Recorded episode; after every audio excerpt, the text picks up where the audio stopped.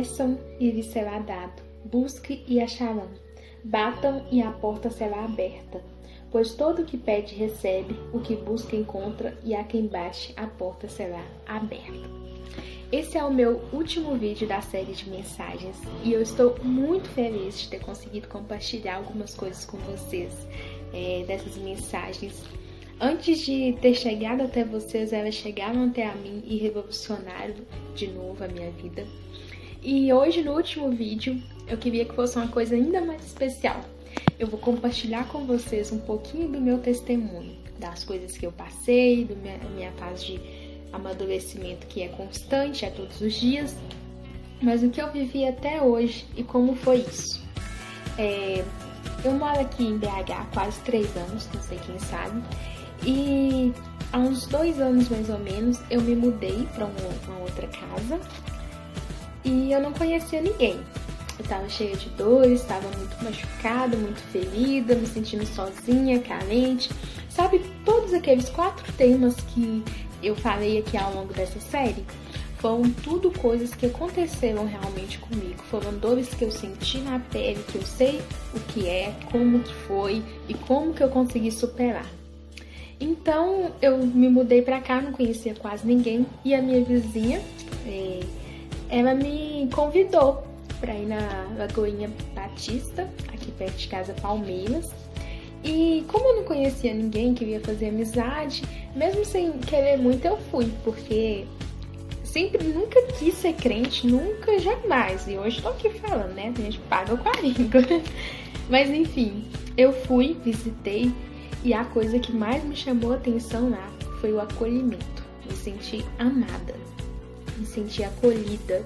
E quando eu falo isso, não é apenas questão de religião, não é somente questão de templo, é questão de Deus, de Jesus, de encontrar Ele, sabe?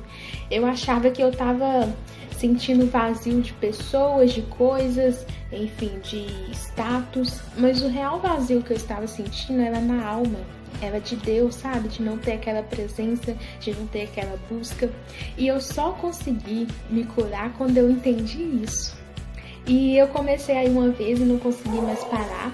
E todo, todo culto eu ia, enfim, participava de todas as coisas, porque eu tava me sentindo curada. Pela primeira vez eu estava me sentindo amada, eu estava sentindo que eu tinha um pai, que era Jesus, que cuidava das minhas dores por mim.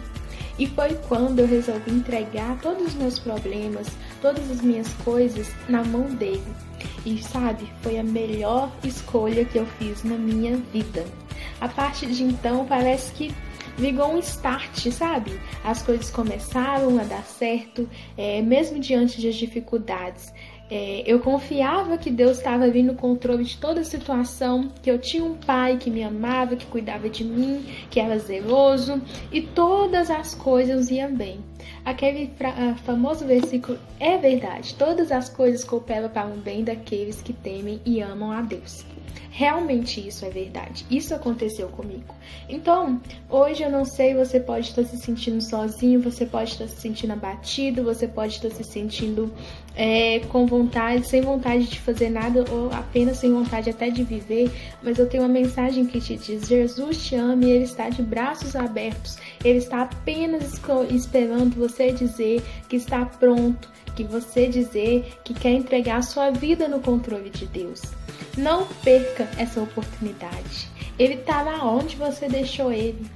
Ele está louco para cuidar de você. Só, só basta você querer, só basta você dar o primeiro passo. É difícil, sim.